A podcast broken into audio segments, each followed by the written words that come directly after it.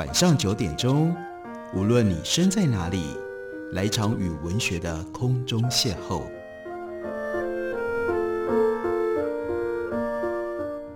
杨照谈书，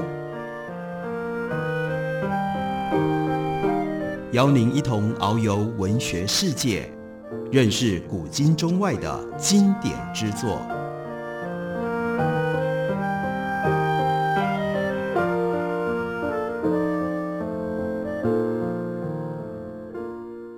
各位听众朋友，大家好，欢迎收听杨照谈书。本节目于台北广播电台 F 九三点一，每个星期一到星期五晚上九点为大家播出。我是杨照。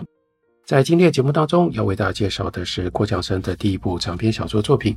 因为郭强生今年得了联合报文学大奖，所以联合文学出版公司特别把这本书重新出了新版。这本书是一本非常复杂的台湾历史的铺陈，这中间又带进了郭强生从二零一零年，我们之前为大家介绍的《夜行之词》之后，他所特别关怀的男同志情欲的问题，把它交错在一起，因而形成了内容非常丰富的长篇小说作品。在这部长篇当中，有一个核心的主角是小罗。小罗的人生在一九七三年，他十七岁的时候，有了一个重要的转折变化，因为这一年有一个电影队。看中了他的父亲老罗所工作的吉祥戏院，老罗在吉祥戏院负责画看板，然后在电影拍摄的过程当中，小罗又被这部电影的日本导演松尾森看中了，要用他来担任其中的一个少年的角色。然而老罗死脑筋，对于儿子被看中了有演戏天分，他非但不骄傲，反而千不准万不准。听儿子被记者用注音符号标注出的日文的台词，因为戏的背景是日治时代，所以要有日语的台词。这个时候呢，老罗更是一肚子火。有一部分因为老罗是外省人，他从大陆来到台湾，对于日本人仍然保持着非常深刻的仇恨，所以呢，他一肚子火。这个时候呢，陈老板，戏院的老板，热心公益。继续要发扬吉祥之光，因为戏院叫做吉祥戏院，就不断的对老顽固进行劝说。哎呀，反正小孩放暑假好玩嘛，将来电影上映，我把你儿子的照片放大挂在戏院大厅，让你有面子。但老罗的反应是什么？他奶奶的，你们要做亡国奴，别扯上咱们家。他总是这么一句话顶了回去，以至于到后来，做父亲的拿棍子追着儿子打到吉祥戏院门口。那真是热闹，引来围观的人群之外，日本工作人员听说消息也赶到现场。这里呢，负责翻译的叫做 ogo，而在中间一头国语一头日语翻译的快要精神错乱，闹哄哄没有一个了结。老罗硬拖着儿子回家，拉拉扯扯。但这个时候，小说当中另外一个让人留下深刻印象的角色，那就是兰子。不知什么时候。从围观的人群当中挤身站了出来，而且呢，他非常勇敢的就叫老罗。众人闻声回头，大家记忆当中的那个瘦小的小女孩，在这一刻竟然已经被一个陌生的少女所取代了。那个全新的形影，有着发育良好的乳房和一头乌黑的长发，散发出的成熟呛辣，让众人顿时有一些傻眼。只见她这个时候。把跌坐在地上的小罗扶了起来，搂住小罗的肩头，像母鸡护小鸡一般，一边朝老罗扬声谴责：“你还用打的？你知不知道你儿子今年几岁了？我养母都不敢打我了。他说，万一打破相了，以后就没好价钱了。你懂不懂？你懂不懂？”老罗呆住了，在场的人也都被这突如其来的举动吓了一跳。阿好的查某囡仔。阿好就是兰子的养母，她这个女孩，她可派气啊！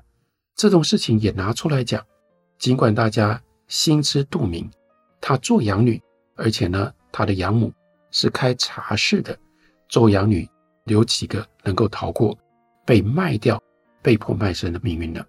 兰子在开口的时候，语气当中除了刚刚的愤愤不平，还多了不像是他年纪应该有的怨毒。他说：“他可以恨你的事还不够多吗？你还要再多加这一条。”这个亭亭标致又带了不逊的少女是兰子，她旁边眉目英朗的青年是小罗。昨天这两个人在大家的印象当中，还是四处流连嬉耍的儿童。那这印象突然之间就变成了历史。什么时候发生的？时代就这样翻过去了，不知道有多久。镇上的人早已经无心注意周遭的变化。在沉闷的日子里，不相信生活可以有所改变，或许已经在改变了。这个时候，在场的日本导演赶快加码，把小罗的片酬从原来的一千加到了三千，让他的父亲更没有话说。那那个时代，镇长一个月的薪水也不过才六百，这等于是镇长薪水的五倍啊！所以全场掀起了一阵惊呼，整个小镇的神经。就被用这种方式给调剂起来了。所以接下来郭强生描述，在拍电影的那段时间，小镇变成了什么样的模样？没有人好好开店上工过日子，每日每夜只要有戏在拍，大家全都凑到了现场去围观。女人衣裳的花色越来越鲜艳，男人回到家第一件想做的事情就是找女人去温存。大家都像是中了咒语一般，开始试着从来没做过的事情，走出家门就走进到另外一个时空，因为整个街道被重新布置成为还原成为日治时代的那样的一个景况。那一个用钱、机会、camera、东洋风堆积而成的特别的世界，精神底层想要脱离现实的欲望，在这个时候得到了满足，人人都开始梦想着自己。嗯，原来还有一些没有被发掘的表演的天分，偷空就对着镜子挤眉弄眼，不管是在戏里或者是戏外，出尝了真假虚实的趣味。哦，原来过日子也可以像演戏一般。那之前被分派的角色到底是根据谁的剧本呢？在那样的一个特别的景象当中，生活跟电影的界限，随着外景队驻留的时间越长。而越发显得暧昧不明。每个人都热衷起扮演的游戏。临时演员下了戏，舍不得脱掉，为了要演戏穿上的和服，回到家里面还继续模仿日本演员在戏里面的举止。穿着日军制服的配角扬长过街，欧巴桑这个时候不需要续集指导，就自动对着这些穿日军制服的人弯腰问候。学童们这个时候都背熟了。君之代少年，这在电影里面是很重要的一段课文，所以呢，大家都背熟了。骑马打仗、追逐厮杀的过程当中，也会唱出君之代，也就是日本的国歌，助兴，鼓舞士气。做丈夫的开始注意到他们的妻子做家事好像变得心不在焉，三姑六婆们比以前更常偷闲聚头，窃窃私语，然后呢，一阵哄笑。看在做丈夫的眼里，这是他们家阿牛啊、比尤啊、红椒啊、蒙霞、阿朱啊，可能是十八岁的时候才会有的举动，已经多少年都没有再见过了。这群黄脸婆竟然个个脸上都泛出了红光，为什么呢？众老婆们面带往日桃花，他们聊不完的话题都围绕着来这里拍电影的那个男明星，日本人。仓田一之助打转，乡下女人终其一生只看过种田、挑土、送货的男人，吃饱睡觉、酒醉打炮，好不唏嘘又莫可奈何的一生呢。从来没见过活生生一百八十五公分、挺俊的电影明星近在眼前，举手投足都像是另外一种物种，雄性勃勃，让人目不暇接。他们笑得那么样的灿烂，那么饱满的男性魅力。又带着某一种孩子气的脸孔，热天里流氓气的戏服一拨，裸出汗迹上身的阳刚了。女人的热病散发出春情的气味。外景队十几个大男人被困在镇上，第二十天开始，那就一个个都不安分起来了。于是也有人注意到，在阿豪省，他的宾果市其实是一个地点嘛，他的营业时间一天晚过一天，夜里十点都还亮着灯。那店里走到底的木帘，本来用来隔开生意跟居家，但开始有外乡男人偷偷摸摸掀着帘进进出出。当地的派出所的反应是什么？不知是拿人手短，佯装不知，还是被县政府要求全力配合拍电影。这样的一纸公文给吓破胆了。阿好宾果市暗中的勾当只被先搁置一边，但是接下来又有了新的发展。这又是牵涉到那个时候台湾电影史上非常畸形、非常奇特的影业之间的竞争。据报，这间日本制片公司里重要的干部都是左派人士。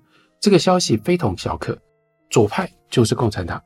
共产党就是匪谍，借着拍电影名义，可能已经有匪谍潜入了台湾。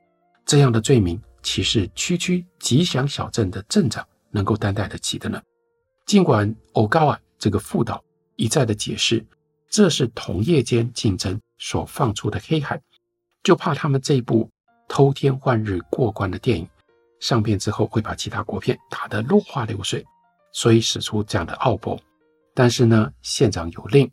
镇上仅有的警力三个人，这个时候全部无休，夙夜匪懈，主意是从，务必夜里加强巡逻，密切注意有没有匪谍在暗中从事活动。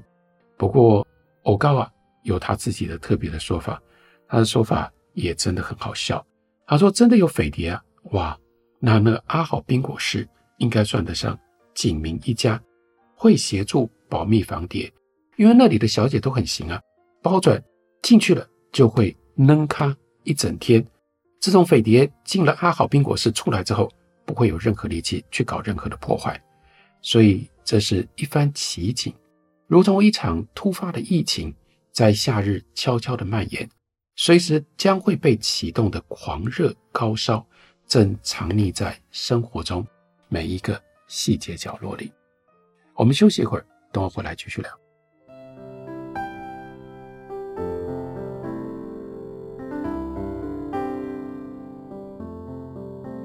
听见台北的声音，拥有颗热情的心，有爱与梦想的电台，台北广播 FM 九三点一。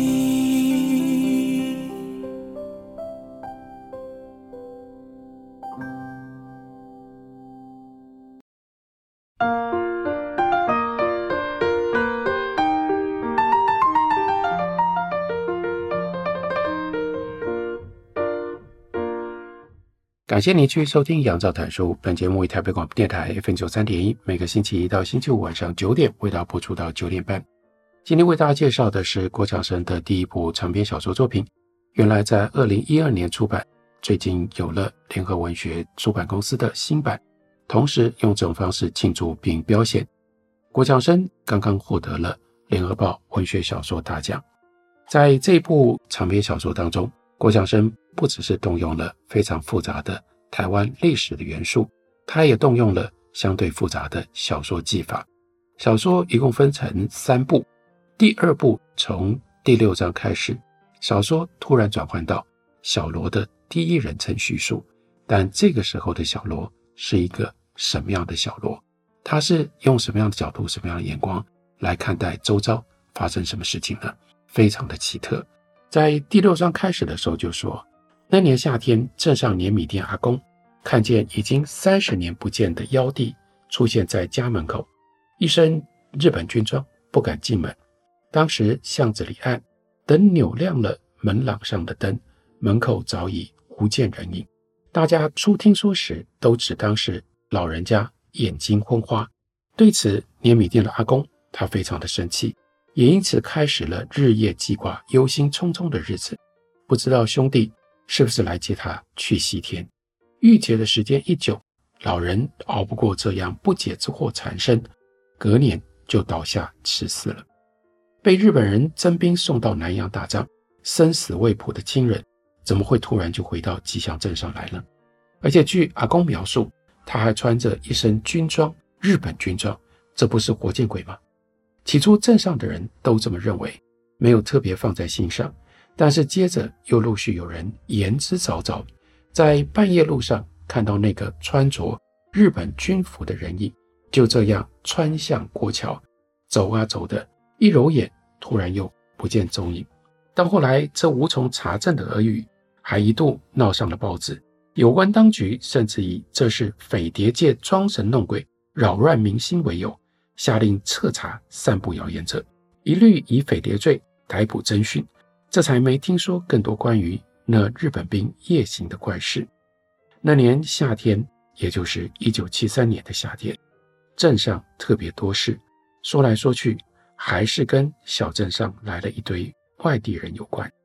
台湾本地制片公司带着日本导演跑到镇上来出外景，拍一部我们也不知道究竟应该算日本片还是国片的电影，把原本无趣的小镇搅得天天不安宁。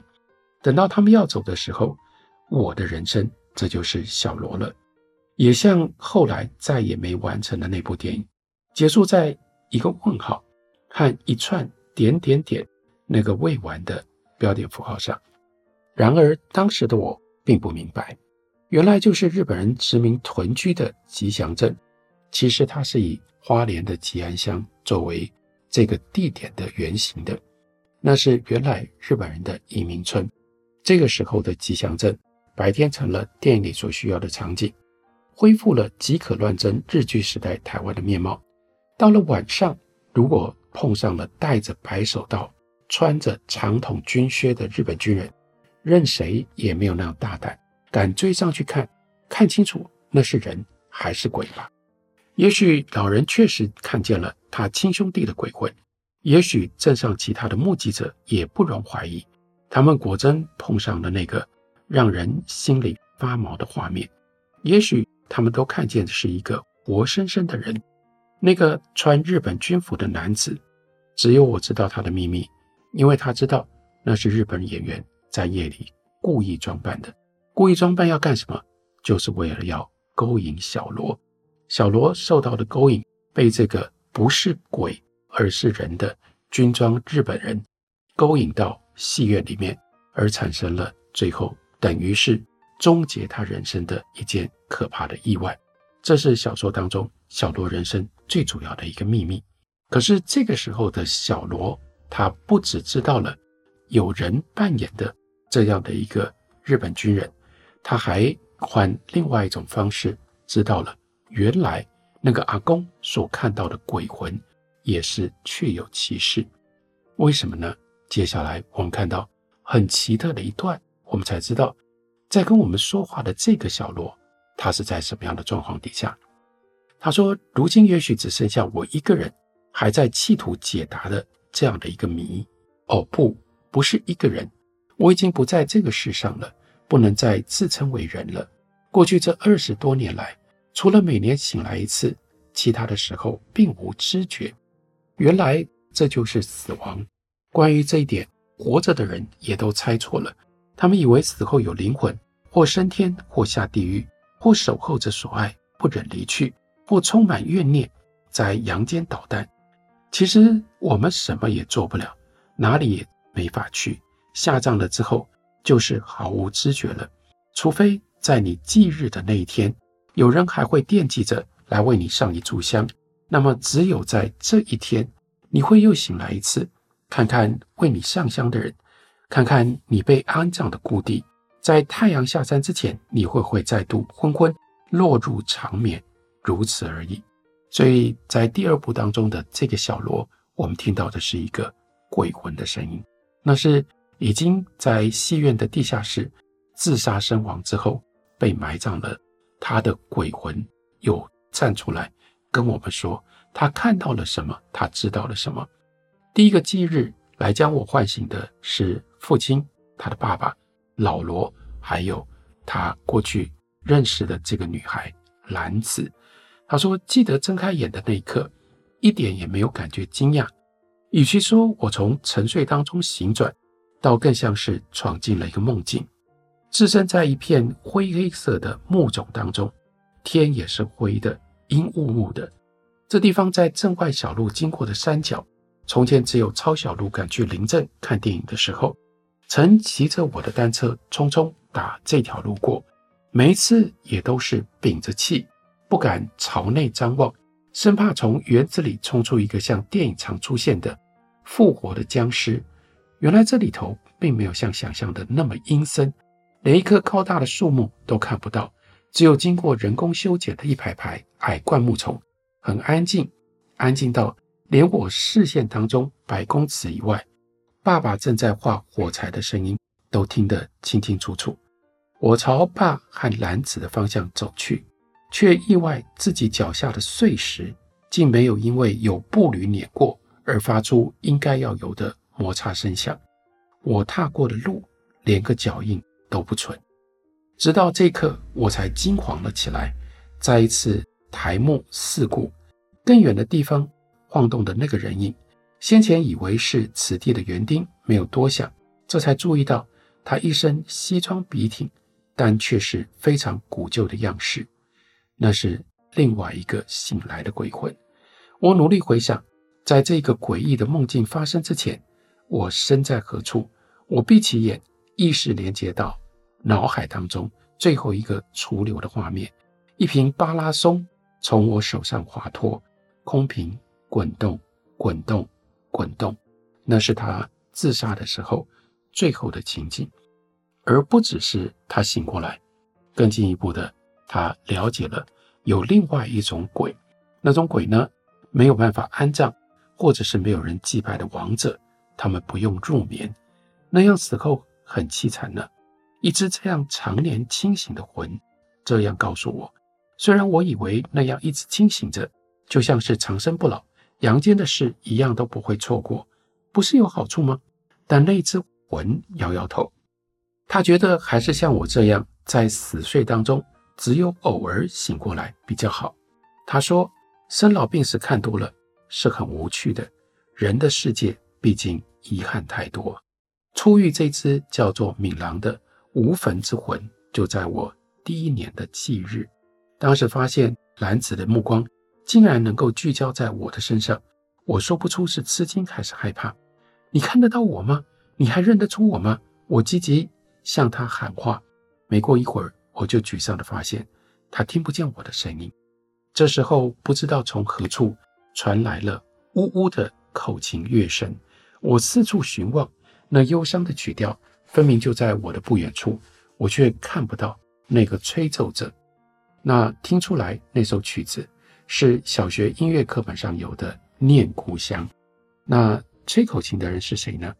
是一身日本军服的敏郎。他说，大战十二年，我爸随叔伯们行过七角川，来到花莲落户，在日本糖厂做工。我是昭和元年出生的黄敏郎。上有一个小儿麻痹的哥哥，一个姐姐，后来生产时过世。